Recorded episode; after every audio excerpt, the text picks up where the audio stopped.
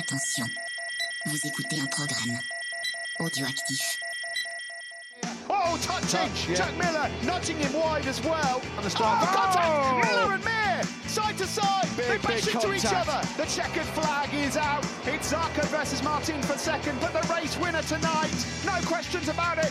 A stunner from Fabio Quattararo to win, and the battle for second is close, but it goes to Zarco. Salut à toutes et à tous, on se retrouve pour un nouvel épisode de C'est qui en pôle, le 140e, et on va parler du sixième Grand Prix de cette saison 2023 qui s'est couru au Mugello, et qui dit Grand Prix d'Italie, dit Pierre qui roule, comment ça va Pierre? Forza Italia, bonjour à tous, euh, toujours champion du monde. Ouais.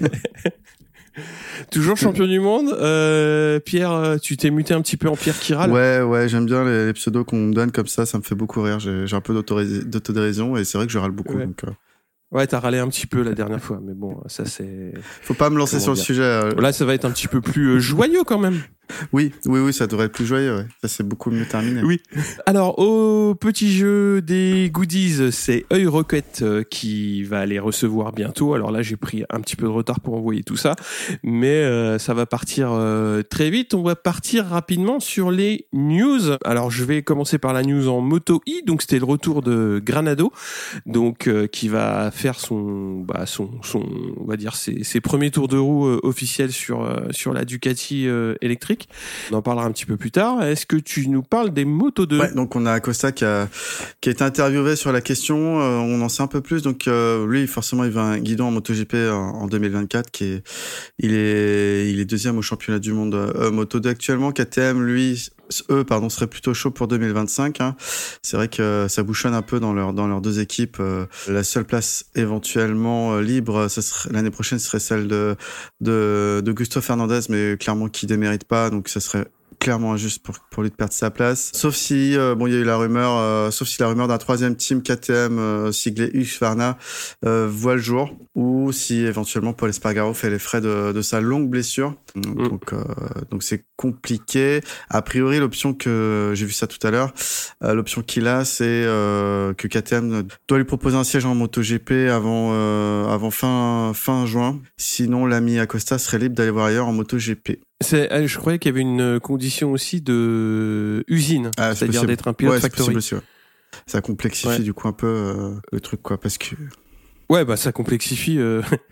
Ouais, ça. Je pense que les Autrichiens, ils ont pas fini de se faire des nœuds dans le cerveau, mais bon, c'est bien fait. C'est bien fait. Enfin voilà. Et Marquez, du coup, va arriver aussi ou pas? Parce que ça complique un petit peu tout ça aussi. Euh, ouais, f- bah en fait, euh, c'est tellement, c'est tellement bouché chez Ducati que euh, toutes les rumeurs envoient les pilotes chez KTM, mais c'est pas beaucoup plus dégagé non plus. Donc euh, c'est vrai que c'est un peu un peu le bazar. hein. Mais en fait, j'ai l'impression, alors là, c'est un avis personnel. Hein, qu'il y a pas, il y aura pas grand mouvement hein, pour l'année prochaine euh, parce que vraiment tout est bouché. On avait beaucoup parlé de Martin qui, qui allait quitter euh, Pramac pour euh, pour éventuellement Yamaha usine, mais vu sa saison actuellement et la saison de Yamaha, j'ai de plus en plus de doutes qu'il fasse ça. Donc euh, ouais. Bah ça va rejoindre un petit peu, euh, ça va nous permettre d'anticiper sur une vidéo euh, qui a été faite par MotoGP.com d'interview de Morbidelli, Mm. où euh, ben clairement lui son avenir il le voit pas spécialement chez Yamaha. A priori, euh, VR46 verrait bien partir Bezeki chez Pramac. Mais à la place de qui, ça c'est à savoir. Et comme tu dis, euh, à part euh, Martin qui pourrait partir chez Yamaha Factory, et encore euh, uniquement pour l'attrait euh, d'un comment dire d'un contrat factory, Bien sûr. je vois pas ce qu'il y a d'attractif à aller chez Yamaha actuellement quoi. Ouais, ouais, non, t'as tout à fait raison. Euh, ce que j'ai lu sur euh, sur Bezeki qui pourrait aller chez Pramac au lieu de la au lieu de, de Ducati VR46, le problème c'est que bah, c'est aller d'un team privé à un autre. Euh, et, et la VR46 a quand même un peu plus d'ambition pour euh, pour leurs jeunes euh, protégés, et je les comprends. Sauf que bah, le Ducati usine ils sont ils sont complets. Après Zarco euh, peut faire office de fusible, mais ce serait pareil comme Raul euh, Augusto Fernandez, ce serait particulièrement injuste vu la vu les deux dernières saisons qu'il qu'il- qu'il fait chez Pramac. Donc il n'y a pas de bonne solution. Euh, J'ai adoré l'interview de Morbidelli. C'est vrai qu'au au vu de, Mhm. des ré- des- du manque de résultats euh, actuellement et du fait que la grille est un peu bouchée euh, et du fait que Yamaha a des liens avec la IR46, moi, dans mon esprit, j'avais oublié en fait qu'il était aussi maître de son destin, et je pensais qu'il allait s'accrocher à tout prix à ce, à ce guidon euh, Yamaha Factory, mais en fait, euh, non, il a raison. Clairement, la moto elle est nulle. Il, il, espère mieux que ça, et, et potentiellement, s'il y a mieux ailleurs, il ira voir ailleurs, et je le, je le comprends c'est ça qui va être assez euh, étonnant. C'est euh, bah, c'est un petit peu ce qu'on avait dit en début de saison. C'est euh, c'est un petit peu Pramac qui peut mm. déclencher euh, déclencher les dominos quoi. Mais que ce soit Zarco ou Martin, on le verra encore. Il faut une très belle entame de saison des courses régulièrement devant et euh, bah il y a aucune raison de partir euh, même d'un team satellite ou client pour pour un pour une équipe même avec un contrat factory euh, qui est moins compétitif quoi. Exactement. Ouais. Ça représente un petit peu un danger euh, pas, pas nécessairement un danger mais une incertitude quoi. Ouais, je suis d'accord avec toi. Tu nous parles des infos MotoGP? Ouais, Alors bon, il y a eu un, une annonce assez assez en deux temps, on va dire. Hein. Il y a d'abord eu la grosse rumeur, euh, je crois que c'était le site Motorsport, hein, qui, qui, qui, balance ça jeudi. Euh, que Fabio Quartaro et Eric Maé, donc son manager euh, et agent, euh, depuis le Moto 3, si je me souviens bien, euh, se séparent. Et on a eu que le lendemain la confirmation via via un post Instagram euh, de Quartaro qui effectivement qui qui rompait avec Eric Maé pour à partir de la saison 2025 et, et, et les suivantes, qu'il allait être représenté par son propre par sa propre agence de de management qui s'appellera FQ20. Toi, qu'est-ce que qu'est-ce que t'en penses bah, moi, quand j'ai vu la news, euh, ça m'a pas, ça m'a pas spécialement euh, fait bondir de mon siège. J'ai plus vu euh, beaucoup de réactions en mode oh là là, une bombe, une ceci, une cela. Après, j'avais même pas vu que ça concernait 2025. Pour moi, ça reste un manager, enfin un manager, ça reste un facilitateur mm. de contact. C'est quelqu'un qui doit avoir des contacts dans le paddock pour trouver euh, les bons contrats, les bonnes, euh, les bonnes opportunités pour euh, la carrière d'un pilote. Clairement, Eric Mahé, il a énormément aidé pour l'accès en, en MotoGP et aussi en Moto 2 quand il a fallu parfois trouver des, des solutions de rebond. Mais euh, j'ai eu aussi pensé à ce qui s'était passé entre Zarco et Félon, c'est-à-dire que quand Zarco euh, lâche Félon et après, durant l'échec, euh, enfin avant l'échec KTM, Zarco, il a montré que sans manager, même si ça a été compliqué, même s'il a eu des appuis autres, on peut s'en sortir. C'est pas nécessairement catastrophique et c'est pas Mae qui qui développe la Yamaha actuellement. Les problèmes de Cartaro, ils sont pas euh, au niveau euh, management, ils sont clairement au niveau au niveau de l'équipe. Après, ça peut aider d'avoir un bon manager parce que ça peut faire un tampon, ça peut faire plein de choses. Mais pour moi, euh, ça ça révolutionnait pas tant de choses que ça. Ouais. Après, je sais pas ce que tu je, je te rejoins. Moi, je suis d'accord, il y a pas, ça révolutionne pas le truc. Ce qui, il y avait l'effet euh, séparation choc. Hein, moi, je m'attendais pas. Euh, Maë, c'est quelqu'un euh, qui a beaucoup œuvré pour Quartaro, pour la carrière de Quartaro, mais pas que dans le dans le, le microcosme de, des pilotes français internationaux. Je pense à Baz, je pense à Cluzel, etc. Et effectivement, il leur a toujours permis de rebondir. Alors pas forcément sur les meilleures machines, euh, mais il leur a toujours trouvé des solutions. En tout cas, donc donc ça a fait l'effet d'une bombe. Effectivement, après. Quartaro, je le trouve pas forcément, contrairement à Zarco, je le connais pas, hein, donc c'est vraiment euh, vu de mon vu de mon canapé, comme on dit. Peut-être un manque de, maturité. Euh, Zarco, il va quand même se poser les questions euh, avant. Enfin, et c'est pas le même stade de la carrière non plus. Oui, tout Autant à fait. Quartaro, on, on, sait qu'il a la jeunesse et le talent pour lui, euh, et que demain tu le mets sur une bonne machine, on est quasiment sûr qu'il qui, qui, qui, va gagner à nouveau. Euh, autant Zarco euh, se poser la question est-ce que Valère il va pas juste arrêter sa carrière et passer à autre chose? Parce que c'était déjà euh, le moment où on pouvait se dire que ça allait arriver quoi. Donc euh, donc voilà. On verra de toute façon euh, ce, ce, que ça va donner après. Il y a quand même deux ans, enfin pas deux ans, mais il y a un an et demi de comment dire de gap entre l'arrêt de la de la collaboration euh, réelle. Donc ça laisse le temps de, de négocier euh, soit la prolongation chez Yamaha, mmh. soit euh, trouver une autre machine. Donc Voilà, c'était moi je l'ai plus vu comme un message de la part de Cartaro pour dire bon bah voilà si vous voulez discuter de de post 2024 avec moi, bah discutez avec euh, FQ20, discutez pas avec Mike. Ouais, après je pense qu'il y a des il y a des il y a des bons enfin soit il y a des énormes agents hyper réputés sur le marché, il peut être représenté aussi par lui-même et une agence euh, moins connue. Euh, faut, Voilà, après, comme tu as dit, c'est pas ça qui est déterminant pour une carrière, on, on l'a vu. Euh, haute news, Dovizioso, légende. Ouais. Ouais, légende du MotoGP. Ça fait ça fait chaud au cœur. Euh... Voilà, j'entends le débat. Euh... je me suis dit. j'entends le débat des gens qui disent euh, ouais, euh, il a pas de titre en catégorie reine, ce qui est vrai. Hein. Euh, c'est pas la première fois qu'on a ce débat. Il y a eu le débat avec Mamola, il y a eu ce débat avec Dani. Dani Pedrosa. Donc, en fait, le problème, enfin, et là, je, je dérive un peu. Donc, je pense à l'heure actuelle, vu comment est, est organisé le le Hall of Fame euh, MotoGP, donc le titre de MotoGP légende, c'est normal qu'il en fasse partie. Euh, il a marqué l'histoire de ce sport. Ça fait, il est plus, il est resté plus de 20 ans, euh, euh, 21 ans, je crois, dans entre les petites catégories et le MotoGP. Euh, trois mm. fois vice-champion du monde en MotoGP, deux fois vice-champion du monde en en, en Moto 2, enfin 250. Bon, il a une carrière incroyable. Par contre, je comprends que bah, s'il y avait plusieurs euh, étages possibles dans le Hall of Fame euh, euh, et différents, ouais, différents niveaux, on va dire de de, de fame, statut, de statut. Ouais. Mmh. Effectivement, on peut pas mettre un Dovizioso sur euh, dans l'égal d'un Rossi ou d'un Marquez ou, d'un Ago ou, ou d'autres. Hein, bien sûr, je, je, je me fais pas d'illusions là-dessus, mais mais voilà, en temps en, en l'état actuel des choses, Dovizioso mérite pour moi effectivement ce titre et, et j'étais super content de le voir. D'ailleurs, il était très touché, euh, donc euh, donc ça fait plaisir. Ouais, moi je trouve que ce qui est assez euh, étonnant, c'est qu'ils sont toujours sur la règle de deux nominations au Hall of Fame par an. Mmh. Oui, c'est vrai. Ouais. Moi je trouve assez assez bizarre de fixer un, un nombre parce que parce que si t'en fais deux par an, euh, ça veut dire que t'as déjà t'as qu'un champion du monde par an en catégorie reine. Pour peu que tu tombes sur un Marquez qui va t'en gagner six, euh, ça va être euh, ça va être compliqué de trouver deux personnes par an pour pour justifier de les passer légende. Après, ça c'est un, une petite discussion qu'on a eue sur notre sur notre channel privé moi, je vois pas spécialement euh, l'intérêt. Après, c'est honorifique. oui, si ça lui change la vie, euh, tant mieux. Qu'il soit content, c'est normal.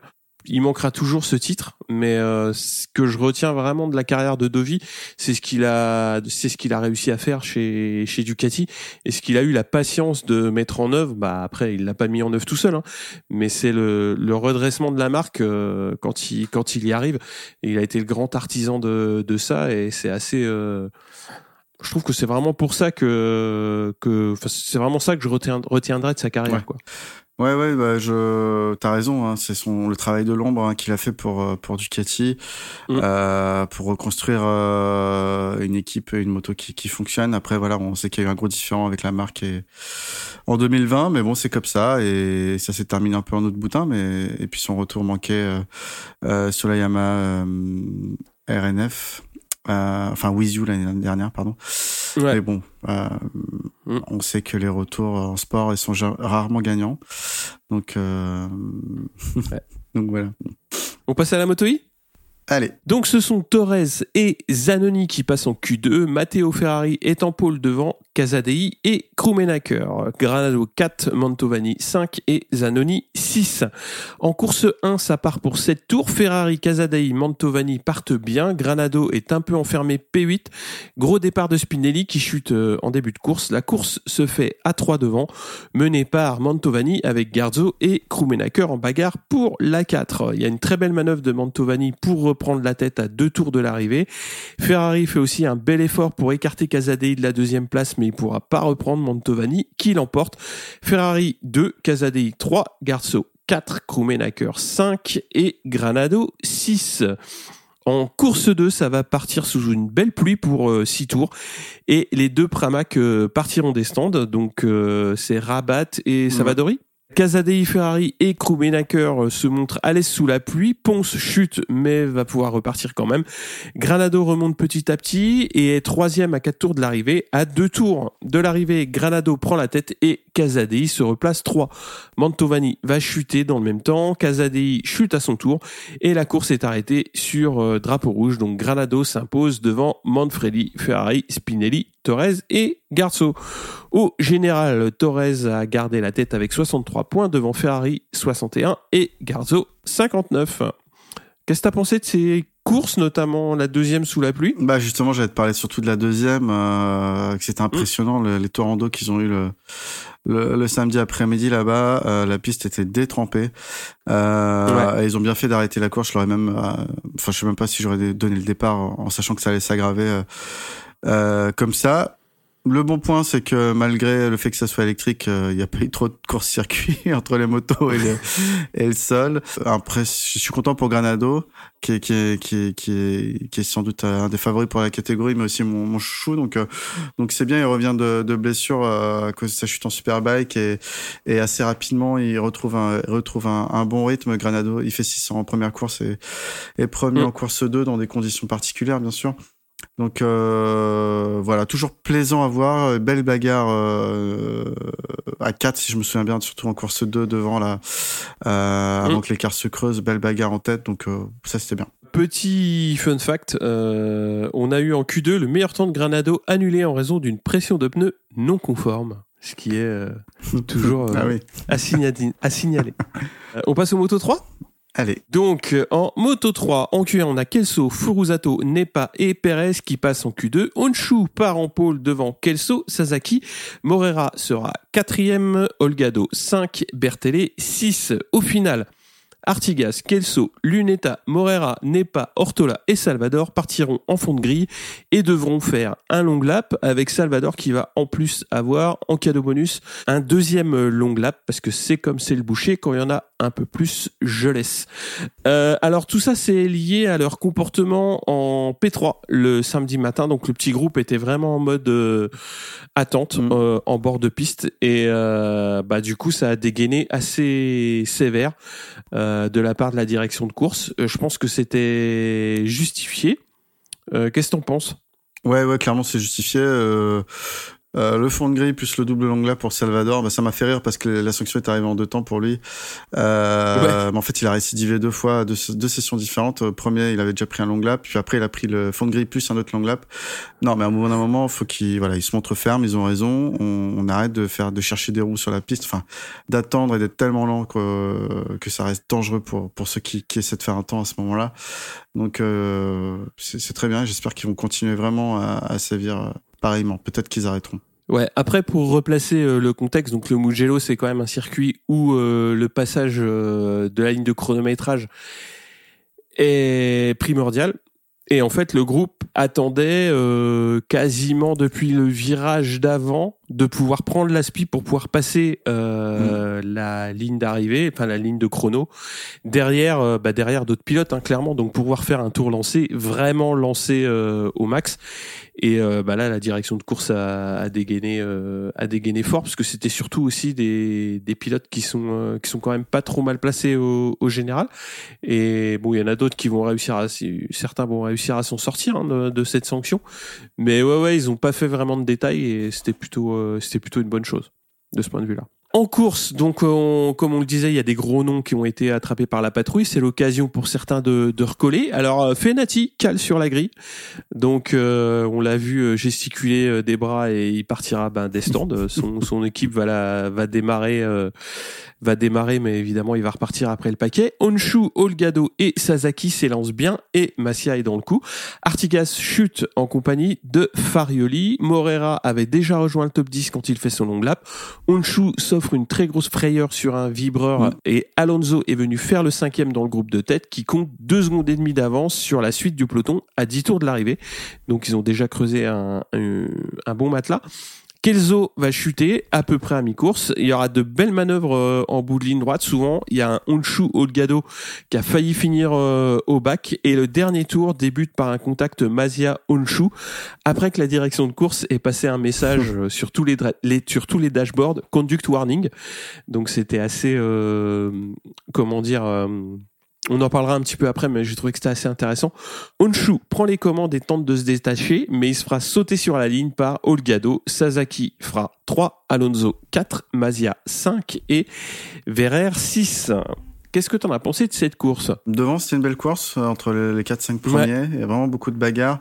Comme tu l'as dit, euh, pour les qualifications, hein, la ligne droite est tellement longue et le, le, point de départ ou le point d'arrivée, il est vraiment euh, plutôt sur le le dernier tiers de la ligne droite. Donc euh, euh voilà. Euh, et en moto 3, on l'a vu euh, plusieurs fois. Honchou avait une demi seconde d'avance à la sortie du dernier virage.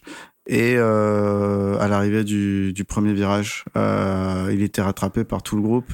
il se faisait dépasser quoi. Donc donc moi j'ai pesté contre lui. Je l'ai trouvé ouais, stupide sur le coup. Ça lui arrivait plusieurs fois en course et, euh, et il s'entête à vouloir prendre la tête au, dernier virage du dernier tour, alors que que c'est jamais passé en course euh, sur les tours précédents, quoi. Donc euh, mm. donc Olgado, lui malin, il reste euh, enfin il menait euh, il menait dans le tour euh, dans le dernier tour et puis alors je sais pas s'il ouvre volontairement la porte mais en tout cas Honshu le double. Après il reste euh, il reste mhm. derrière. Mais là voilà euh, Honshu il a de la chance parce qu'il a failli perdre aussi la, la deuxième place hein, vraiment avec, avec Sasaki Sasaki avait pris son aspi il était vraiment juste derrière.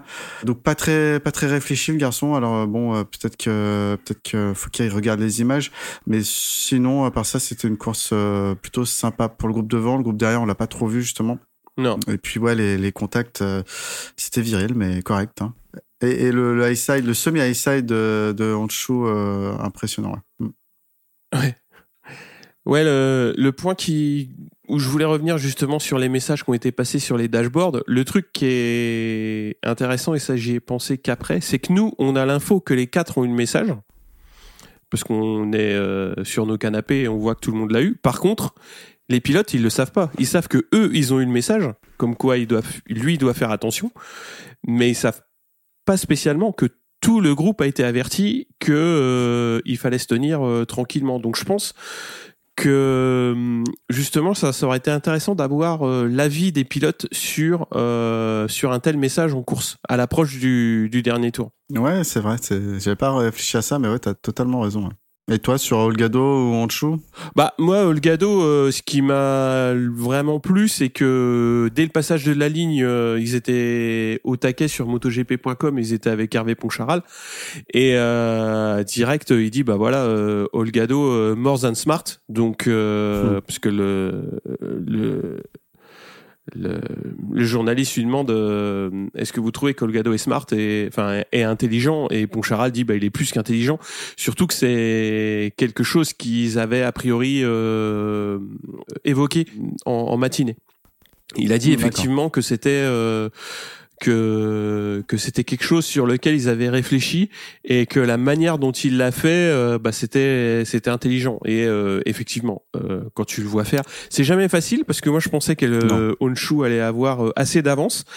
Et il faut quand même avoir euh, avoir une sacrée vista pour savoir décrocher au bon moment de l'aspi. Parce que entre le entre le bon moment et le trop tard euh, en général c'est c'est jamais simple. Et puis puis évidemment t'as t'as as un autre mec derrière. Donc euh, tu sais pas ce qui se passe derrière. Tu vas pas tu vas pas tourner la tête pour voir ce qui se passe. Donc ça peut vite finir à à trois au tas quoi. Et euh, non non c'est c'était euh, c'était ouais intelligent pour Olgado qui démontre que course après course il est, euh, il lâche pas quoi, et c'est vraiment cool parce que bah, il est en tête du championnat avec 109 points mm. devant Mazia 74 et Ortola 68. ouais, ouais, du coup, mm. trois victoires pour lui en, six courses, ouais. euh, dont un back-to-back là avec le Mans. Enfin, mm. donc euh, ouais, bravo, bravo à lui. Il devient le, plus gros challenger du, du championnat. Euh, euh, et puis, bah, tu vois, moi j'ai dit que Rancho était stupide, mais oui, t'as raison. En fait, c'est Olgado qui a été intelligent, et surtout de voir que c'est une stratégie qui a été travaillée avec son équipe. Moi, j'ai du mal à croire que du côté d'Ayo, on n'ait pas réfléchi à la stratégie et qu'on lui ait pas essayé de l'inculquer à Honchu, tu vois. C'est bah ouais, c'est ça, c'est ça le truc, c'est que quand euh, et c'est ça qui était intéressant euh, quand, quand j'ai regardé sur euh, euh, sur MotoGP, c'est que bon évidemment ils sont au taquet pour aller euh, interviewer le bon euh, le bon team manager. Et ce que dit Poncharal c'est c'est super intéressant pour ça parce que évidemment on sait tous que le Mugello l'arrivée euh, quand c'est en paquet ça enfin l'aspiration va être importante d'autant plus en moto 3 et euh, à entamer euh, en en tête le dernier tour, euh, c'est quasiment signe que que tu vas te faire sauter sur la ligne quoi. Et euh, c'est jamais simple. Bah Honshu après c'est dommage parce que parce que c'est une fois de plus c'est loupé pour la victoire. Mais euh, bon, il fait quand même une belle course, tu peux pas lui retirer. Et, et comme tu le disais, le groupe de Ah tête non, a été quand tout. même très très euh, compétitif. Euh, ils ont creusé un très très gros gap avec le groupe euh, de derrière, et c'était euh, c'était une belle course pour ça quoi. Oui, totalement. Ouais, ouais non, Oche fait une bonne course, il n'y a pas de souci. On va passer au moto 2 Allez. Donc euh, en FP3, il y a Rory Skinner qui va qui va chuter assez lourdement, qui va déclarer forfait pour le week-end. Alors je l'ai pas noté dans le conducteur, mais il me semble que nos années également avaient déclaré forfait euh, euh, précédemment pour euh, pour ce Grand Prix et le Grand Prix d'Allemagne, il me semble aussi. Euh, Ça c'est parce la- que la tu raison. avais collé un taquet, non? ça doit être ça. ça doit être ça. En Q1, donc c'est Joe Roberts, Ayagora, euh, Jérémy Alcoba et euh, Darren Binder qui vont passer en, en Q2. Et en Q2, donc si Acosta a dominé euh, les trois séances euh, d'essai libre, c'est bien Aaron Canet qui fait la pole euh, devant Lady Acosta et Sam Lowe's. On a ensuite Joe Roberts, euh, Philippe Salach et Jake Dixon pour la deuxième ligne. Et la troisième ligne sera composée de Cécile Vietti, Fermin Aldeguer et Alonso Lopez. Voilà. En course, donc on a un beau shot de, Sam Lowe's euh, qui, qui, prend la tête au premier virage, mais Acosta le repasse dès le second virage. Alors qu'on va avoir une chute d'Al de guerre qui va emmener euh, Alcoba et, euh, et Binder avec lui.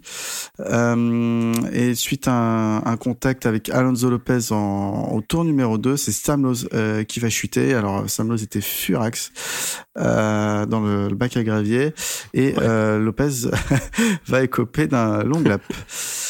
Euh, à ce moment-là, donc l'ordre des pilotes, c'est Acosta en tête devant euh, Lopez, Canet, Arbolino et Salach, suivi de Joe Roberts. Arbolino va prendre la deuxième position alors que Lopez euh, fait son long lap qu'il va rater en sortant euh, trop large dans les graviers et il va devoir le refaire. Alors c'est drôle, mais pas trop pour lui C'était beau. hein. parce qu'il a perdu plus de temps qu'autre chose euh, en le coupant son long lap dans ce sens-là, on va dire, vers l'extérieur. Ouais, mais c'est, il arrivé beaucoup trop vite et, et il pouvait pas faire autrement le, le garçon. Donc on a Acosta qui va qui va prendre le large assez nettement alors que Canet lui ne, va plus euh, tenir le rythme en, course euh, et la bataille pour le podium laissant Arbolino et, Salach euh, euh, seul euh, à essayer de rattraper Acosta. Ensuite on a Canet qui va finir par revenir sur Salach avant la fin de course pour accrocher la troisième place. Enfin c'est ce qu'on croit mais c'était sans compter Jake Dixon qui fait une fin de course de, folie et qui va passer Canet à, à deux tours de l'arrivée. Donc classement final euh, pour euh, cette course euh, d'Italie. Donc Acosta termine premier, Arbolino 2, Dixon 3, Canet finit quatrième, Vietti cinquième et Lopez, belle remontée, sixième. Euh, Salah fera 7, Gonzalez 8, Chantra 9. Au championnat, donc Arbolino en tête du général avec 119 points, Acosta 99 points et Alonso Lopez 71 points. Est-ce que euh, tu veux aborder un sujet euh, sur la course Moto 2, Cyril? Bon, on va commencer par Acosta, quand Mm. même. Euh, bah, seul au monde, hein. Euh, sur Ouais. la course intouchable, il a pris les commandes et euh, on l'a pas revu. Euh, vraiment une grosse grosse domination de sa part. Après, euh, voilà, il a 20 points de retard à Arbolino, donc il va falloir euh, s'employer pour euh, pour remonter. Et euh, moi, ce qui m'a bien plu, c'est la petite célébration euh, à la Hmm. fin Ouais. avec les petites boîtes de pizza euh, qui ont été euh, distribuées. Euh, J'ai trouvé que c'était marrant, c'était ça coûte rien et je trouve que c'est toujours cool de trouver euh, de trouver le comment dire l'inspiration et puis le, le temps de faire des petites choses euh, des petites choses sympas euh, comme ça. Non, je suis d'accord sur, la, bon, sur, ton analyse d'Acosta, bien sûr, qui fait une course incroyable. Et sur la célébration, pareil, je te rejoins. C'est, c'est pas, euh, enfin, je trouve que les gens ont été durs sur sa célébration à lui et sur celle de, de, de Pecco euh, aussi. Franchement, c'est toujours sympa à voir. Voilà, peu importe le pilote euh, qui fête sa victoire comme il veut, avec un, petit scénario, des petits déguisements, c'est toujours, euh, c'est toujours cool. Voilà. Ouais, autre point cette fois-ci, euh, bah, je me suis attardé, je voulais m'attarder sur euh, Chantra et Augura parce que on en avait beaucoup parlé en fin de saison dernière et en début d'année, bah, la Mhm. grosse question c'était lequel des deux allait euh, passer en MotoGP euh, l'année prochaine. Et en fait, bah là après euh, six courses, c'est compliqué un petit peu pour les deux puisque Chantra, bah là il fait 9e et il est 7e au général.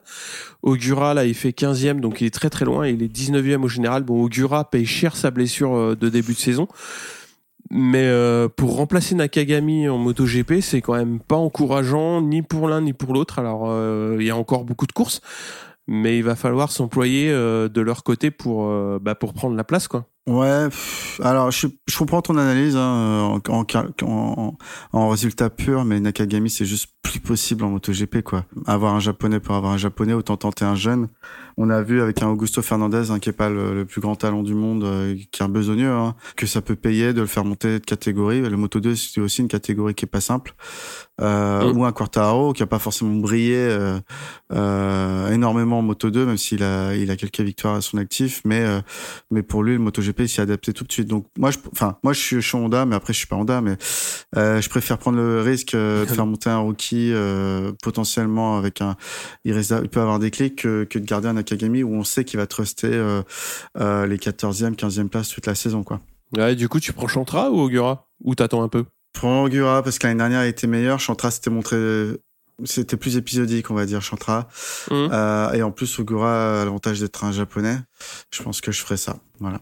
T'avais quoi comme point de ton côté? Euh, la petite polémique euh, en parc fermé sur, euh, je sais pas si tu l'as vu, euh, Acosta qui échange de casque. vu, non. Acosta il échange de casque avec son équipe dans le parc fermé. Donc euh, il y a, il y a Marc VDS sur, euh, pour euh, donc qui, qui, qui est l'équipe d'Ar- d'Arbolino qui finit deux et, et Speed Up euh, qui est l'équipe d'Alonso Lopez qui, qui, qui a pris cher en course avec ses long laps Euh, mais bon en même temps euh, c'était mérité hein, vu comment il pousse euh, Sam Lowe donc ils ont posé réclamation mais ça sentait un peu le somme quand même de leur part parce que donc Acosta a changé de casque. Sauf que après la course euh, bah il faut faire une pesée obligatoire pour les pilotes du parc fermé.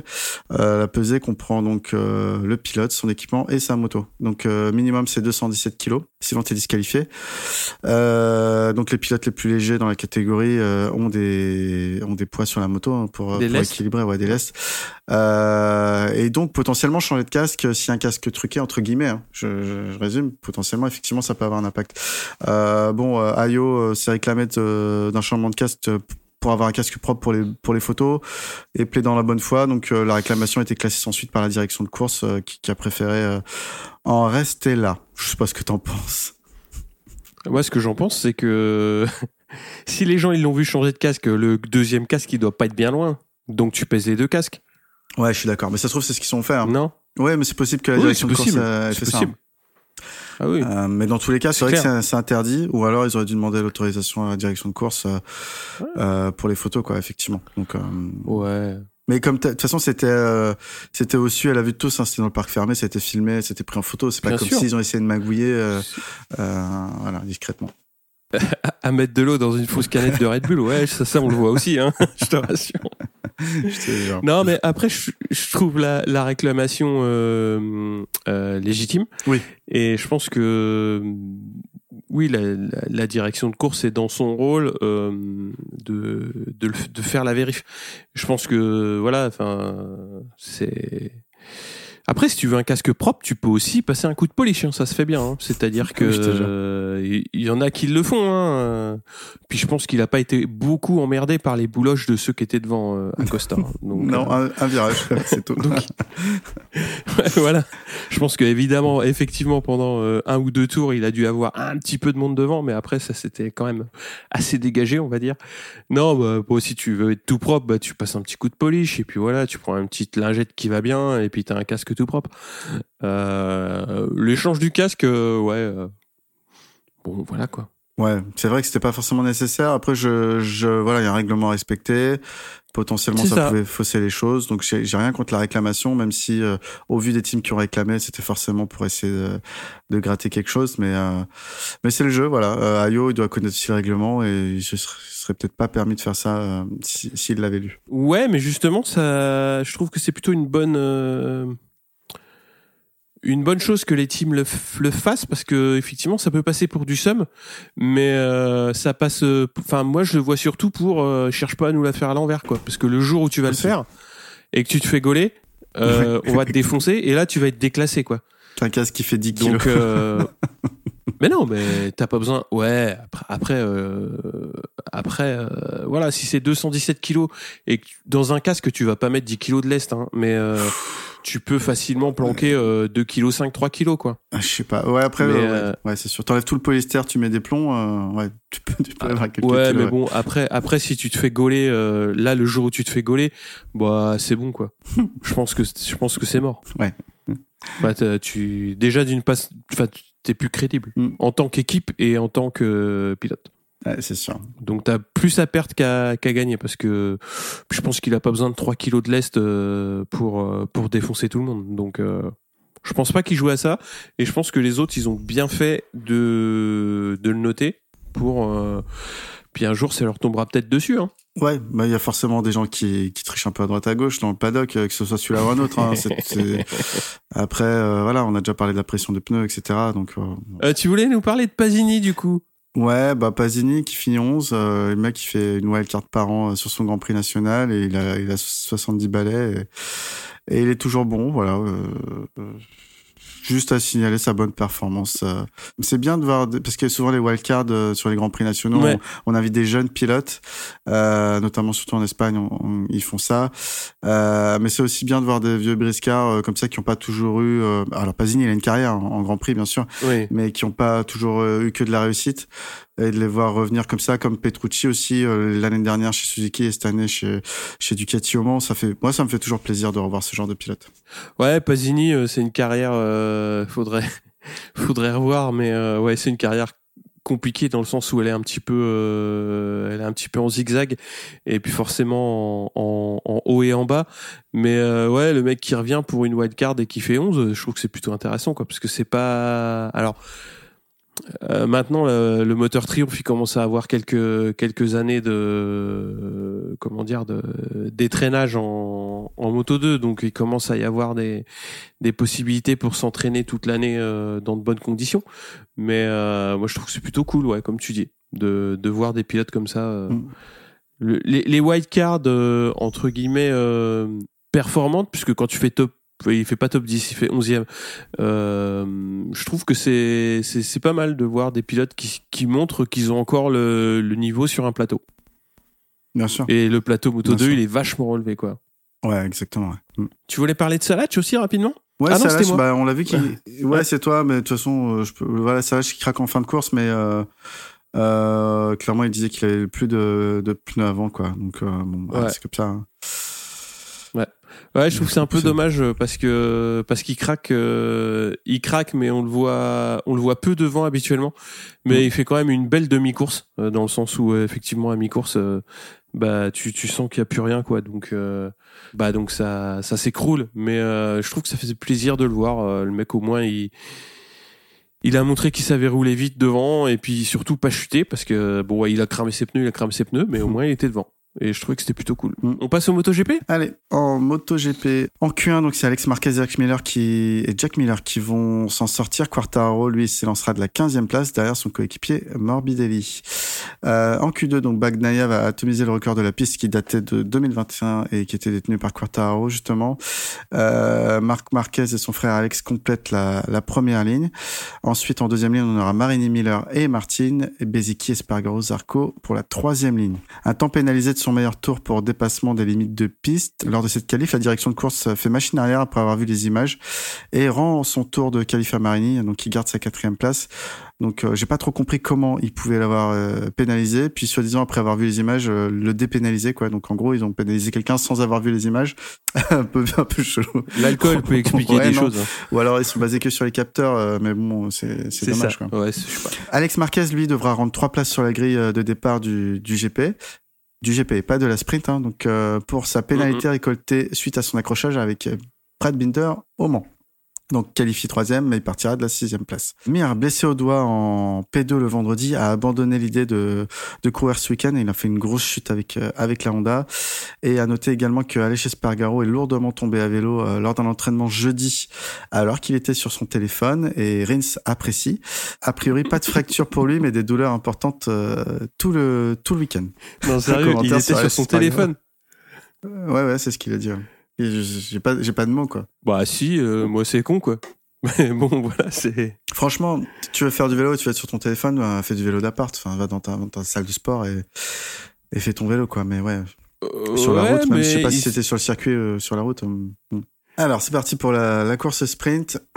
Donc, euh, Bagnaia fait un super départ et garde la, tête de la course alors qu'Alex Marquez va chuter au, au virage numéro 1. Pecco est suivi euh, de l'autre euh, Marquez, donc Marc, et ensuite Ma- Martin, Marini, ça fait trop de Mar, et euh. non mais Marquez, Marquez, Martin, Marini, ça fait trop de trop de la même particule. Euh, donc quelques gouttes de pluie vont émailler le, le circuit, mais jamais suffisamment pour qu'aucun pilote euh, ne décide de changer de moto, même si le drapeau euh, blanc adéquat est, est de sortie.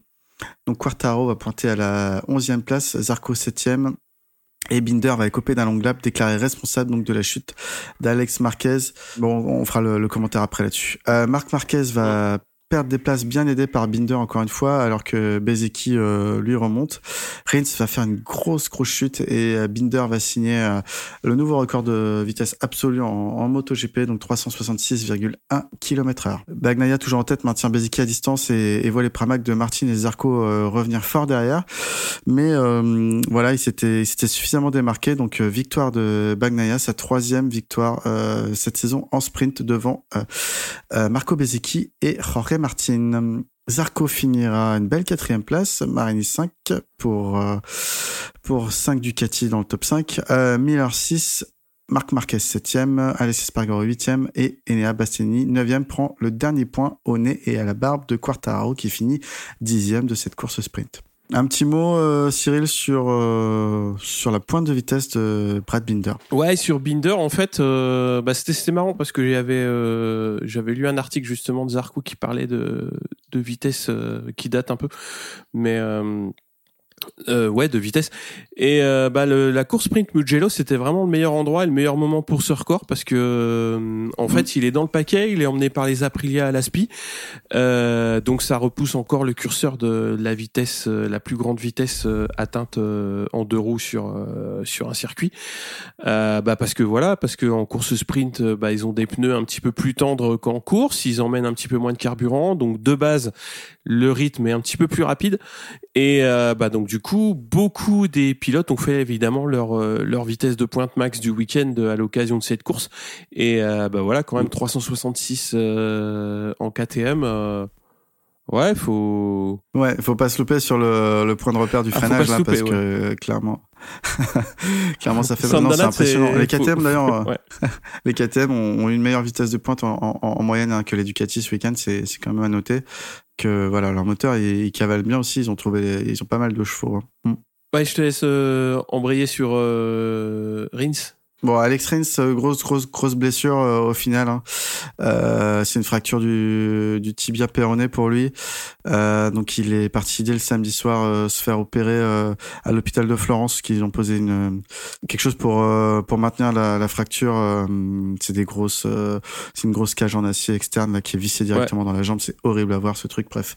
Mm. Euh, et du coup, il va se refaire opérer euh, en début de semaine à Barcelone ou à Madrid, je sais plus. En tout cas, il rentrait en Espagne se faire vraiment opérer pour euh, pour la pour pour, euh, pour bloquer la fracture. Je pense qu'il se fera poser des des plaques ou quelque chose. Et, euh, et voilà, donc on peut-être qu'il sera de retour euh, à la fin de l'été pour Silverstone euh, ou, le ou l'Autriche. Mais voilà, c'est une grosse blessure. Il va pas être euh, de retour euh, tout de suite, tout de suite. Ouais, euh, c'est dommage parce que euh, il avait quand même montré euh, sur le début de championnat, bon c'était irrégulier hein, quand même, mais il avait montré que il avait trouvé des choses. Et c'est un peu, c'est un peu dommage. Mais bon, après, on en, on en parlera un petit peu plus tard. mais, mais ouais, enfin c'est Honda, voilà. ouais, c'est ça. En fait, c'est clairement c'est Honda. Mir qui se blesse Mir qui se blesse la veille, euh, Marquez qui a mm. pris cher euh, toute la, au début de saison, Marc Marquez. On a Kagami cette saison, il survit, mais l'année dernière, pareil, euh, au doigt, il avait pris, il avait raté beaucoup de courses à, cause de mm. ça, donc ouais, c'est compliqué. Après, sur la course sprint, moi je trouve qu'il y a une grosse perf devant de Pecco, quoi.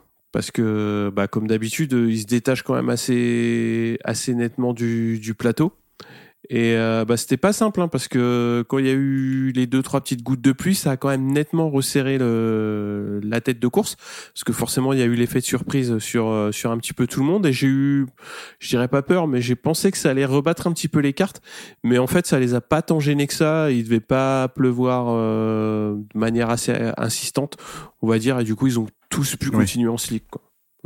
Ouais, ouais, mais c'est vrai que Peko, à un moment donné, il a bien baissé de rythme. Euh, je crois qu'il a eu un peu peur et, le paquet était revenu sur lui. Après, euh, il a vu que ça passait et puis euh, il a repris, il a repris de l'avance, quoi. Mm. Bah, let's go sur le sur le Grand Prix. Alors, la course du Grand Prix d'Italie, Miller fait un départ incroyable. Alors vraiment, vraiment plus qu'incroyable. Et se permet le luxe d'adresser un petit signe de la main à, Peko en le doublant. Donc limite, Miller est déjà au niveau de Peko. Alors que voilà, le départ il vient d'être donné quoi. C'est vraiment incroyable.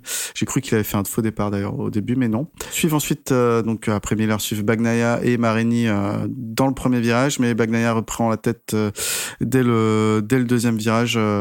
Quartaro est alors 13e et Zarco a perdu quelques places 12e. À la fin du premier tour, donc euh, affiche euh, une demi-seconde d'avance et personne ne sera plus en mesure de, de le rattraper.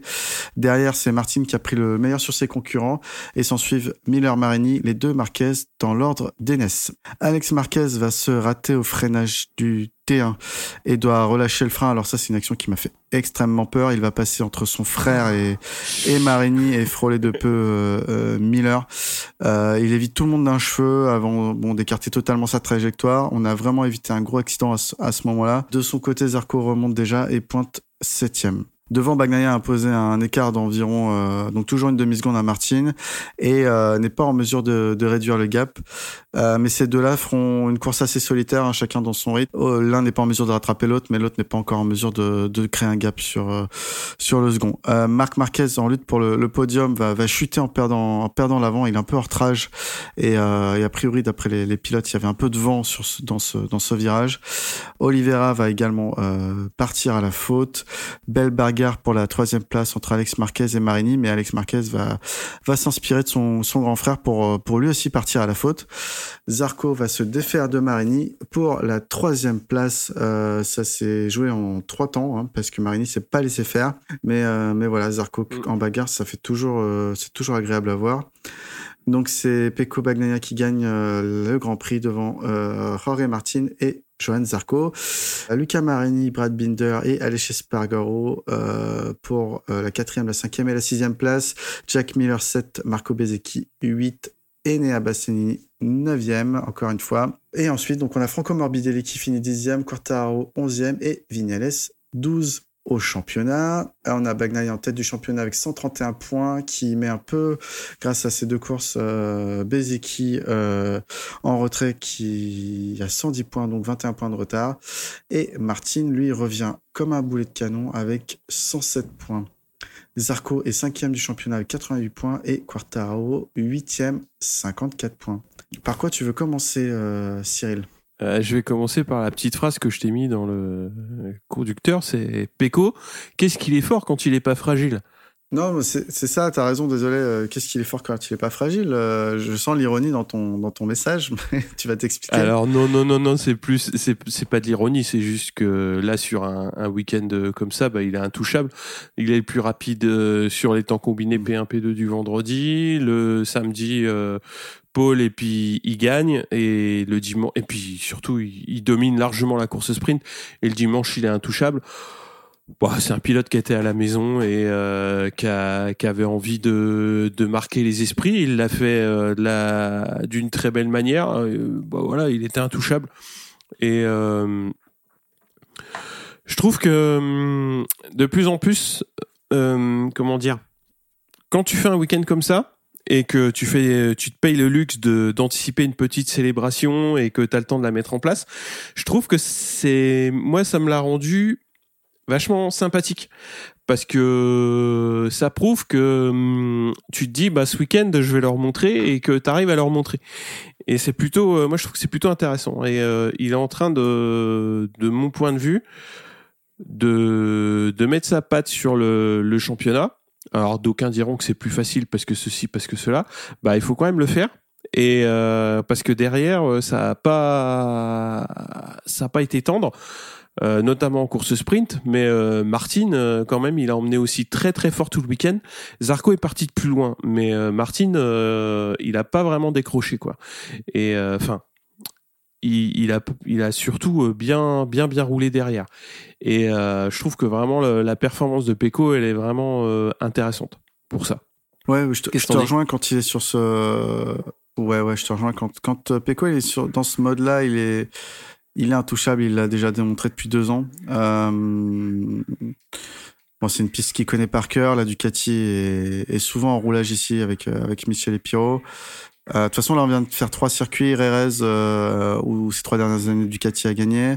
Le Mans, où ces quatre dernières années, Ducati a gagné. Et le Mugello, où Ducati a gagné tout le temps depuis 2017 à part 2020 où il n'y a pas eu de course et 2021 où c'est Quartaro. Mm. Bref, on vient de faire trois pistes où, où la Ducati est très forte. Donc c'est aussi cette impression qu'on a.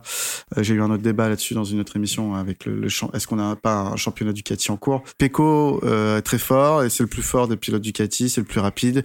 Martin est, aussi excellent. La moto est très très bonne en ce moment. Donc donc il y a tout ça qui, qui rentre en jeu, mais euh, mais c'est surtout effectivement euh, que Pecco a montré qu'il était intouchable ce week-end. Il a gagné, il était le meilleur euh, toutes les séances, c'est-à-dire euh, pas pas la paire, mais il était le meilleur vendredi.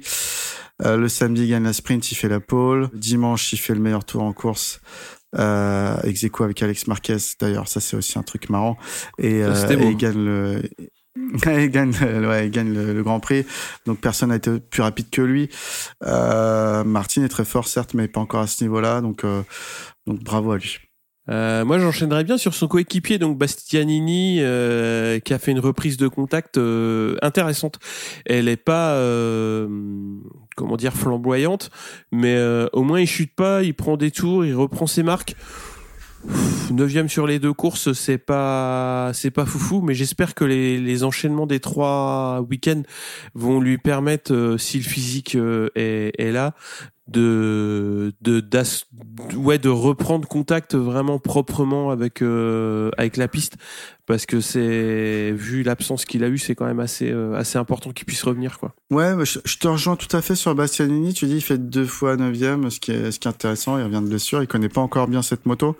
Euh, et pour rappel, il a fait qu'une que les, les essais et les qualifs euh, euh, cette saison au premier Grand Prix, le Grand Prix du Portugal, avant de se faire shooter en sprint.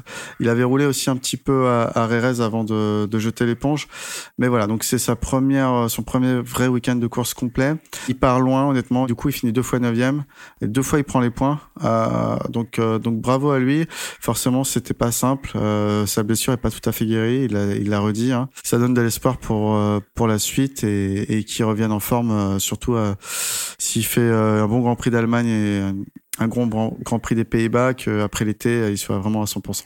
Ouais, c'est ce qui c'est ce qu'annonçait euh, alors je sais plus lequel euh, chez chez Ducati. Il disait voilà que c'était important qu'ils reviennent euh, enfin que la reprise de contact elle ait lieu maintenant pour pouvoir bien travailler euh, donc en intersaison, enfin pas en intersaison mais euh, durant la, le break d'été pour pouvoir envisager de rejouer les podiums à la reprise. Donc donc ouais, c'est ça va être à suivre. Après c'est dommage que que sa saison soit euh, biaisé à, à ce point-là. Mais bon, ça, euh, c'est comme ça. Mm. Il y peut pas grand-chose. Mais on va parler de Marquez.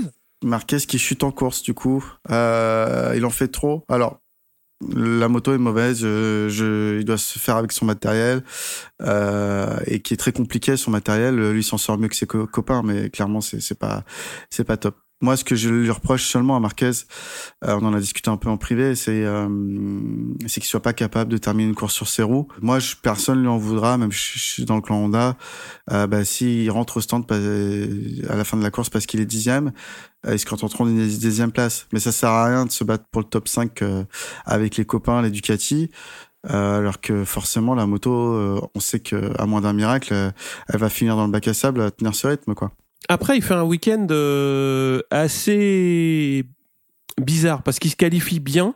Déjà, il, il chope la, la Q2 parce qu'il va attraper la roue de je ne sais plus qui, mais je crois de Vignales en, en P1 ou en P2. Euh, Enfin, bah, je, je ah, sais plus.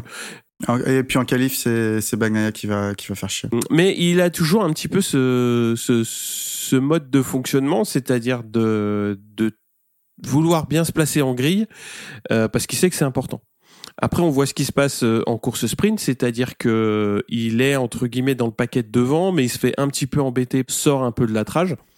Et donc, bah, au final, ça fait P7, donc une, une position qui est, comme tu dis, hein, c'est pas, c'est pas, c'est pas déshonorant hein, de, de faire septième sur une course euh, comme ça, euh, mais ça montre aussi le, le vrai rythme que tu as en course. Et là, euh, ben, clairement, euh, la chute qu'il prend, ah, j'étais un petit peu du- dur en disant que jamais il passe, jamais ça passe. Mais euh, quand tu, quand je vois les replays, il est à l'extérieur, il est penché comme si s'il était euh, à la corde, quoi. Mm. Et euh, bah, clairement, tous les copains ils sont à l'intérieur, donc ça a du grip, ça a tout ce que tu veux, mais lui il y est pas, quoi. Et il est quasiment aussi rapide, quoi. Ouais. Donc forcément, ça va aller dans le sable. C'est obligé, quoi. Et, et voilà. Après, euh, c'est ce qu'il dit en, en interview. On est obligé de prendre trop de risques. Bah là, c'est comme d'hab. Comme d'hab, t'es pas, t'es jamais obligé hein, de, de finir au bac.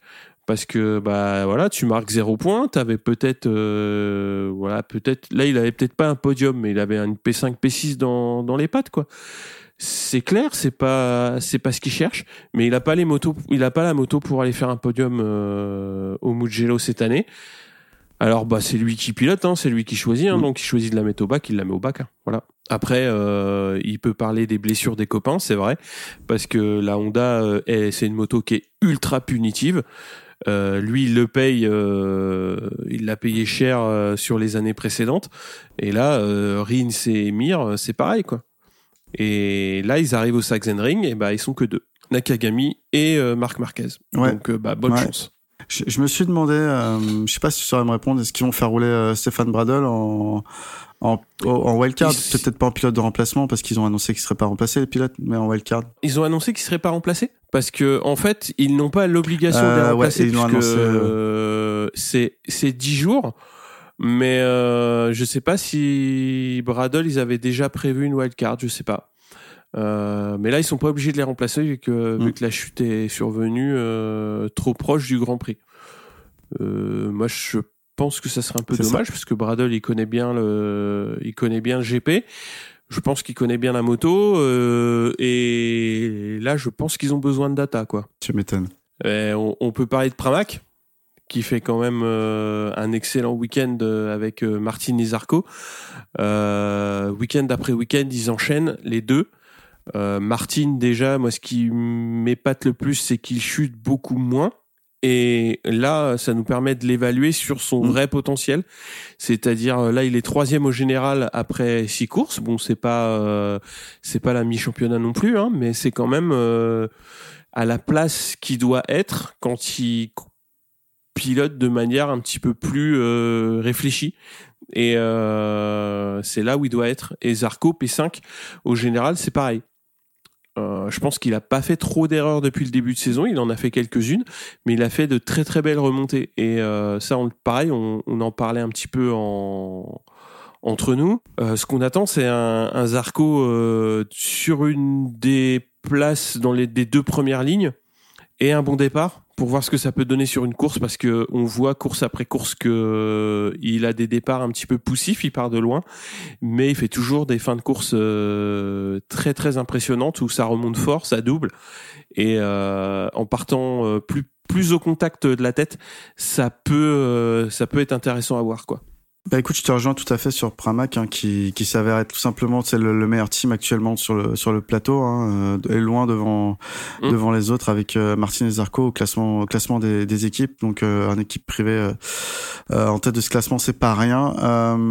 derrière, c'est les, les KTM de, de Brad Binder et de Jack Miller qui enchaînent bien également. Pour après pour certains teams officiels notamment, il y a eu beaucoup de blessures des pilotes. Donc je pense à Ducati et avec la blessure de Bastiani et, et Honda avec la blessure de Marquez, ça ça n'a pas aidé dans ce classement, mais, voilà. Donc je te rejoins pour Martin. Il a dit lui-même que depuis les USA, même s'il a chuté en course aux USA, euh, il a trouvé, il a eu un déclic. Il a pas trouvé quelque chose. Il a, eu un déclic sur son pilotage par rapport à cette moto, et ça s'est vu euh, depuis Rerez. Euh, il reste sur ses roues tout en ayant une vitesse assez impressionnante.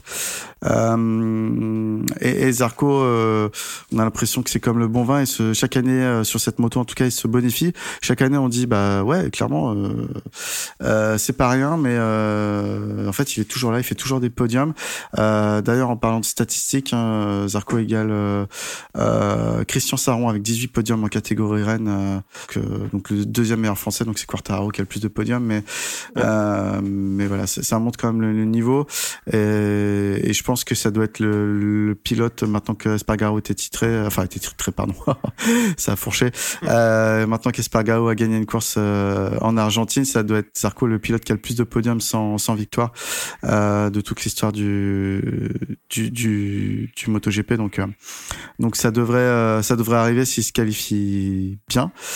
Euh, après ils ont la moto pour, mais voilà l'équipe marche bien, il faut le souligner et les pilotes font du bon travail. Donc bravo à eux. J'aimerais bien parler si tu le veux bien de de ce qu'a fait Alex Marquez en course qui s'est soldé par euh, bah rien du à part que Alex Marquez rate euh, rate son virage mais euh, mais clairement euh, on n'est pas passé loin d'un d'un drame total avec un, un, une boule de bowling dans un jeu de là. Hein. Ouais ouais ouais après euh, ouais c'était ça montre quand même c'est que c'est des sacrés euh, ils ont des sacrés réflexes quoi parce que fallait réussir à passer là où il est passé sans rien toucher. Et je pense que ça. oui. Enfin ouais. là là où c'était et à la vitesse où sont les petits copains euh, ouais c'est c'est un sacré exercice quoi.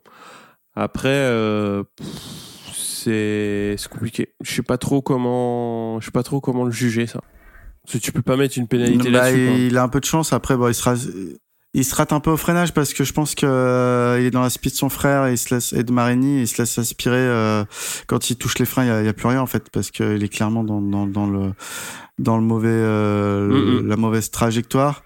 Donc il est obligé de relâcher et, et de foncer tout droit. Mais les ouais les réflexes qu'ils ont pour enfin, c'était hum, c'était impressionnant à voir. Heureusement qu'il qu'il se passe rien. Je pense qu'elle a quand même sacrément déconcentré parce qu'il tombe juste derrière euh, Ouais, quelques ouais, virages Bah après, oui. mais euh, Oui. mais euh, mais voilà.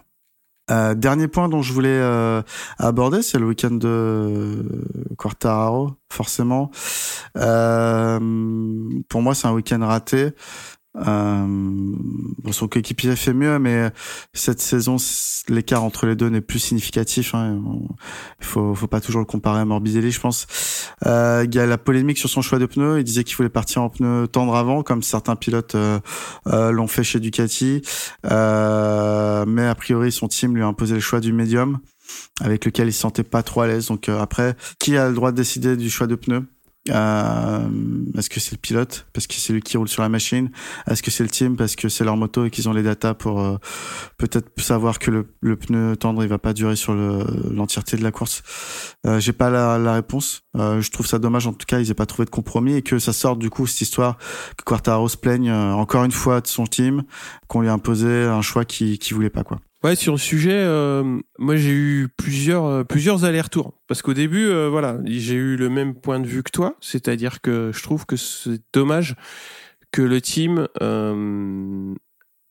pousse le pilote sur un choix de pneus. C'est le pilote qui choisit, c'est le pilote qui défend son choix sur la piste. Moi, je le vois comme ça.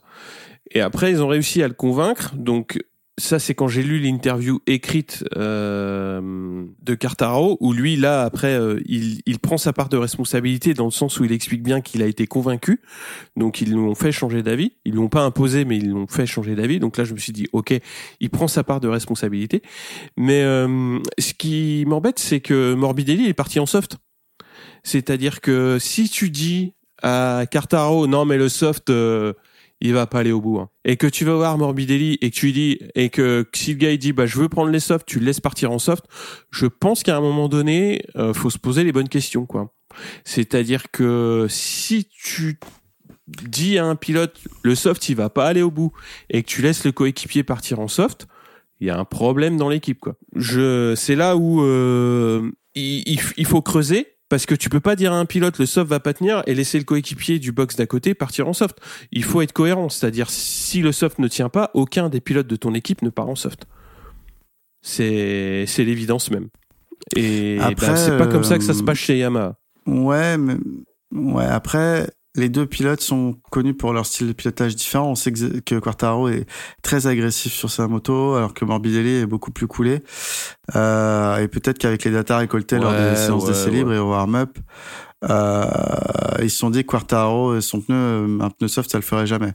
Peut-être, hein, je sais pas, je suis pas dans, dans, dans le team et, et dans la tête de Lynn Jarvis, mais mais mais c'est vrai que ton ta, ta, ta logique est, est plutôt plutôt pertinente. Mais euh, mais après euh, voilà, comme tu dis, il y a des styles de pilotage différents aussi. euh, Il y a des, il y a certainement aussi des, ils ont tous les deux des cartographies différentes, donc il y en a un qui peut qui peut être plus agressif et tout ça. Après, euh, moi le, le, le gros intérêt que je vois, c'est que j'espère qu'ils vont savoir capitaliser là-dessus aussi. C'est-à-dire que euh, ils vont pouvoir retrouver des voilà des des, des moments où euh, bah si le pilote te dit bah moi je veux le soft, bah tu lui laisses le soft et t'as le droit de l'avertir et de lui dire bah ouais mais nous on pense que et puis après il a le droit de pas changer d'avis hein. c'est lui qui est sur sa moto hein. c'est pas Mm. euh, c'est pas son chef mécano tu prends ce point là plus euh, le fait que le week-end n'a pas été très performant euh, tout ce qui s'est passé autour de Maé, ça fait au final un week-end qui est plutôt pas satisfaisant du tout.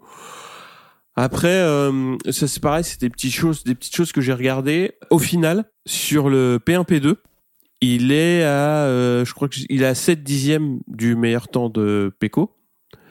Euh, ce qui représente sur un tour en 105 secondes euh, 0,7% d'écart de performance.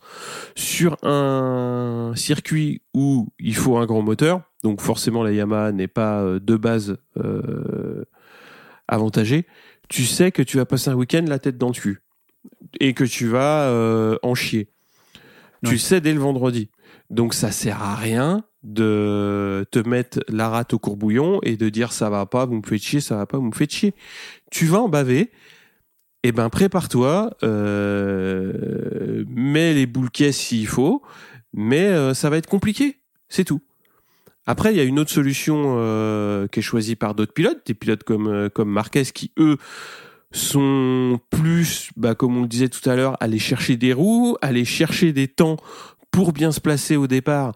Et ben si tu as besoin de ça, fais-le aussi, puisque de toute façon, on vient pas on vient pas le reprocher à Marquez, donc on viendra pas te le reprocher à toi, même si c'est pas entre guillemets euh, sport, mais ça fait partie aussi du sport de quand tu es en difficulté de te remettre euh, dans le droit chemin euh, de cette manière. Mais voilà, moi je pense que toute la toute la mousse qu'il y a eu, euh, ok, euh, ils sont en difficulté, ok, ils en chient.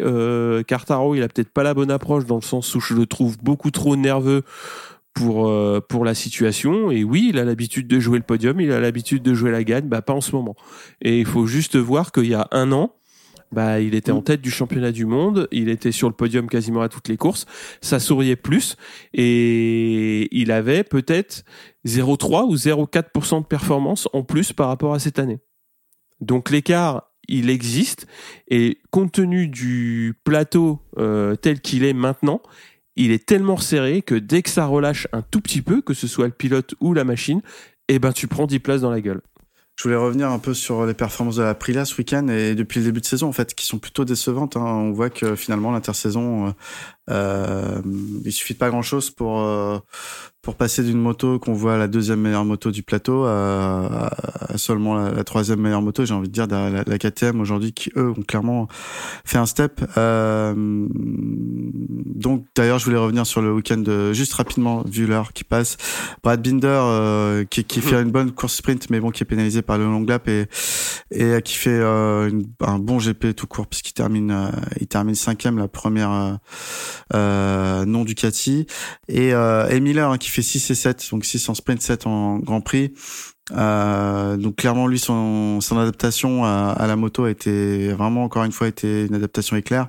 On voit que c'est pas que c'est quelque chose qui perdure. Donc euh, donc euh, félicitations à, KTM euh, qui, qui, montre vraiment de belles choses. Je pense que euh, en Autriche, c'est peut-être pas une Ducati qui va gagner cette année, en toute toute franchise, dans des conditions normales, hein, parce que Binder avait déjà gagné mmh. là-bas sous la pluie, mais voilà. Bah, en fait, ce que tu dis sur Aprilia, c'est exactement, enfin, c'est le prolongement de ce que je pense sur Yamaha, ou, ou dans le sens que, dans le sens où, de mon point de vue, Yamaha et Quartararo ont accumuler euh, deux pas en arrière, à la fois la machine et à la fois le pilote qui est un petit peu dans un état d'esprit euh, différent. Là où l'inverse, euh, Aprilia était peut-être sur une année 2022 plus, et sur une année 2023, il la démarre de manière mmh. nominale. Donc, au lieu de jouer P3, P6, bah, il joue plus P6, P9. Et pour moi, je trouve qu'ils ont fait une année 2022 euh, un petit peu au-dessus de leur perf et que là ils font une année 2023 ils la commencent là où ils doivent être. Après c'est peut-être un peu dur mais euh, de mon point de vue c'est comme ça. Après euh, l'équipe satellite elle a énormément souffert pour plein de raisons, plein de faits de course qui sont vraiment pas de chance et j'espère que ils vont réussir aussi eux à, à, jouer leur coup parce que c'est moi le, le c'est pas c'est pas une déception dans le sens où euh, où euh, ils ont encore beaucoup de choses à, à prouver et j'en attends beaucoup mais ils ont pas eu pas eu de bol. Ils ont vraiment manqué de cul. Et euh, pour moi euh, KTM est exactement dans l'état inverse c'est-à-dire que l'année dernière ils avaient déjà euh, ramené leur moto un petit peu en avant et là ils font un un début de saison qui est très bon euh, et qui est aussi lié euh, à ce qu'a fait Pedrosa à, à et où eux bah ils ont inversé leur position par rapport à Aprilia c'est-à-dire que là où ils jouaient euh, ouais les 8 10 bah là ils sont plus facilement 5 6 quoi et euh, mine de rien ça fait des écarts qui sont pas énormes mais on le fin de, de notre canapé, on se dit putain la KTM elle est mieux cette année. Et tu le vois clairement parce que tu vois un peu plus la moto, tu vois euh, et, et, pourtant les écarts sont pas énormes. Moi, je le vois comme ça. Je pense que ton analyse, euh, elle est plutôt juste. Euh, il suffit vraiment de pas grand-chose. Euh, de toute façon, on est encore dans les histoires de top top 15 les plus resserrés, etc. À chaque fois. Mmh on est dans une période, malgré tout ce que les gens peuvent penser, parce qu'il y a une domination du Cathy euh, qui est indéniable, euh, on est dans une période où, où et les pilotes et les motos n'ont jamais été aussi compétitifs. Euh, le plateau, il est, il est extrêmement resserré.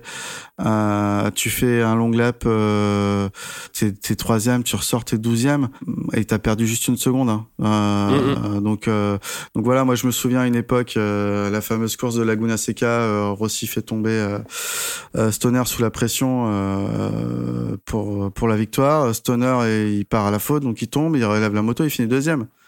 c'est impossible aujourd'hui en MotoGP. Euh, tu, tu, tu, tu, tombes dans le bac à gravier, euh, si tu arrives à relever la moto et la redémarrer, tu termines 18e. Désolé. Bah de toute façon, c'est tout à fait ça, c'est que c'est qu'on a un plateau qui est ultra resserré. Alors euh, il y a plein de raisons derrière mais je pense qu'elles sont bonnes parce que justement ça permet de maintenir alors après, ce qu'il y a d'intéressant, c'est que ça maintient les équipes dans une ultra compétitivité. Donc ça, c'est intéressant. Mais par contre, ça met une pression énorme sur les pilotes. Et bah, certains, certains lâchent prise, d'autres se blessent. Pour moi, c'est peut-être pas la bonne façon de faire le tri pour les pilotes. C'est, c'est pas que c'est peut-être, c'est pas la bonne façon de faire le tri au niveau d'hommes, des hommes qui courent. Mais euh, c'est comme ça, quand tu arrives dans un environnement qui est ultra compétitif comme il l'est, bah, dès que ça relâche un petit peu, et eh bah, tu perds 10 places. Et c'est malheureux à dire, mais euh, mm. au final, t'es pas si loin du t'es pas si loin du quatrième. T'es pas si loin de la, de la deuxième ligne, mais bah voilà, t'es 15e. Et, et c'est, c'est, c'est, c'est, c'est sévère, hein, mais c'est comme ça. Non, bah, euh, juste pour dire à ceux qui, parce que j'entends la critique, vu que je suis producatif, je suis forcément anti-Yamaha ou anti-Honda. C'est vrai que je les critique beaucoup, euh, mais c'est parce que je suis sûr qu'ils peuvent euh, revenir à leur meilleur niveau. Moi, je suis pour une, pas pour une domination d'une telle ou telle marque, mais vraiment pour un, championnat disputé, que ce soit entre les pilotes ou entre les marques. Justement, je trouve que c'est ça qui tire notre sport vers le haut. Et, euh, et donc voilà, moi je veux euh, voir des bagarres en course euh, entre entre Bagnaia, Marc Marquez et, et Quartaro pour citer les les les, les fers de lance, tu vois. Mais aujourd'hui, c'est vrai que ça a du mal à, à, se concrétiser du fait de des bonnes fortunes ou des mauvais choix de développement de de chacun. Bah là-dessus, euh, tous ceux qui, enfin tous ceux. Après, ça, ça reste mon point de vue. Je pense qu'il faut regarder euh, les les courses de 2014-2019. Vous verrez ce que c'est qu'une domination. Et euh, puis on verra ça en fin d'année. Et euh, pourtant, euh, voilà, c'était des saisons qui étaient intéressantes à voir aussi. Hein. Pour euh, pour plein de raisons, Oui. des dominations on en a connues. Euh, euh, voilà, euh, c'est c'est comme ça. Euh, alors je sais que Kevin de la boîte à clapper, il parle beaucoup de d'effets cycliques. Et ben là, on est dans un cycle où euh, Ducati a a une moto performante et Ducati on a filé à huit personnes et les huit personnes savent s'en servir. Et ça c'est aussi un point qui est chiant, euh, c'est que Yamaha la moto 2023, elle n'arrive pas à mettre à l'amende la Ducati 2022. C'est-à-dire que euh, factuellement ils ont un an de retard. Ils ont plus d'un an de retard de développement sur leur machine. Donc partant de là, eh ben t'es dans la merde. Et quand t'es dans la merde, eh ben ça sert à rien de dire euh, de, de, d'ajouter euh, du bouillon à une situation qui est déjà compliquée. C'est soit euh, tu travailles en équipe et tu mets en place ce qu'il faut pour te redresser, et plus tu mets ça en place tôt, plus tu as des chances de te redresser, parce que le, le, le constat actuel, il est là. Et, et il faut pas oublier non plus que l'année dernière, ils étaient pas si loin que ça, Yamaha. Donc, euh, ils ont pas euh, perdu la potion magique du jour au lendemain, quoi. Donc euh, là, ils sont dans une mauvaise passe qui fait que ils sont euh, vraiment sur le côté. euh, Enfin, la tartine, elle tombe toujours du côté confiture. Mais euh, voilà, enfin, faut aussi savoir d'où tu viens. Et un an, ok, c'est beaucoup en moto, mais c'est pas non plus, euh, c'est pas non plus le bout du monde. Donc oui, si tu t'enfermes dans une logique de c'est pas moi, c'est les autres, les ceci, c'est machin, c'est bidule, ah bah jamais tu vas t'en sortir. Et, voilà. Et le titre de 2021, l'année dernière, il fait deuxième au général. Donc bon, euh, c'est- pas comment dire, c'est pas juste dire que euh, tout le monde faut tout jeter. Le, le manager, le bébé, l'eau du bain et puis les pneus quoi. Voilà. c'est ça. Ben non, mais enfin voilà. Et au bout d'un moment, il faut faut prendre un ice tea, se poser et puis puis parler euh, puis parler entre sportifs et équipe quoi. Enfin, je pense. Hein. Je sais pas, c'est un bon CV pour euh, préparateur mental ou pas? Ouais, ouais, mais c'est un peu, euh, un peu dépressif quand même. Faut que tu trouves plus de positivisme euh, dans, dans tes propos. Sur ce, on va terminer cet épisode. Tu veux rajouter quelque chose ou pas? Non, c'est tout pour moi. Bah, c'est, j'espère que tu vas t'en sortir avec le, avec la longueur de cet épisode, mais ouais. Non, ça va moi. aller. Merci Cyril. T'inquiète. Eh ben merci à toi et puis on se retrouve euh, la semaine prochaine pour le débrief du Sachsenring. Euh, placez vos pièces. euh, J'espère qu'on verra une belle course déjà parce que c'est un circuit qui est plutôt cool et euh, Ouais. je pense que je pense qu'on verra une je pense qu'on verra une belle course. Salut Eh salut. ben, à plus tard.